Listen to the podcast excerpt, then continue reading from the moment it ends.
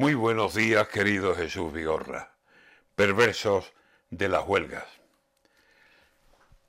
No los quisieron creer y hoy se la comen con papas. A finales de febrero dejaron las cosas claras. Montaremos una huelga si aquí las cosas no cambian. Son el 80% del transporte que hace falta para que las cercanías no queden desamparadas y lo avisaron con tiempo y lo tomaron a guasa.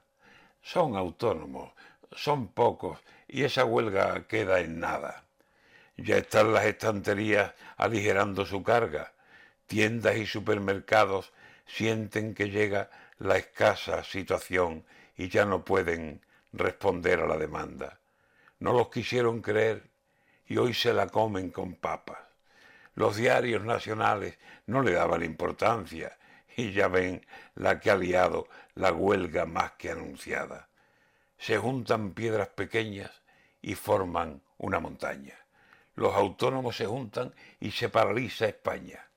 ¿O es que acaso los de abajo han de aguantar por la cara?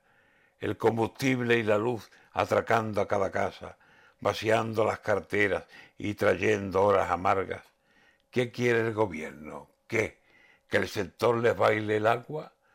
Que a todo digan que sí mientras ellos no hacen nada, pues que se anden con cuenta que hay más huelgas anunciadas y como levante el campo su grito de tierra brava, algunos van a correr, no es cierto, ministro Planas, sin saber dónde meterse, ni qué decir, ni qué nada. Nadie los quiso creer y mira que lo avisaban. Ahora que el gobierno arregle la que nos tienen formada y que arreglen por las buenas, que no vale por las malas. Lo dijeron en febrero y se reían con guasa. Si es suya la situación, que se la coman con papa.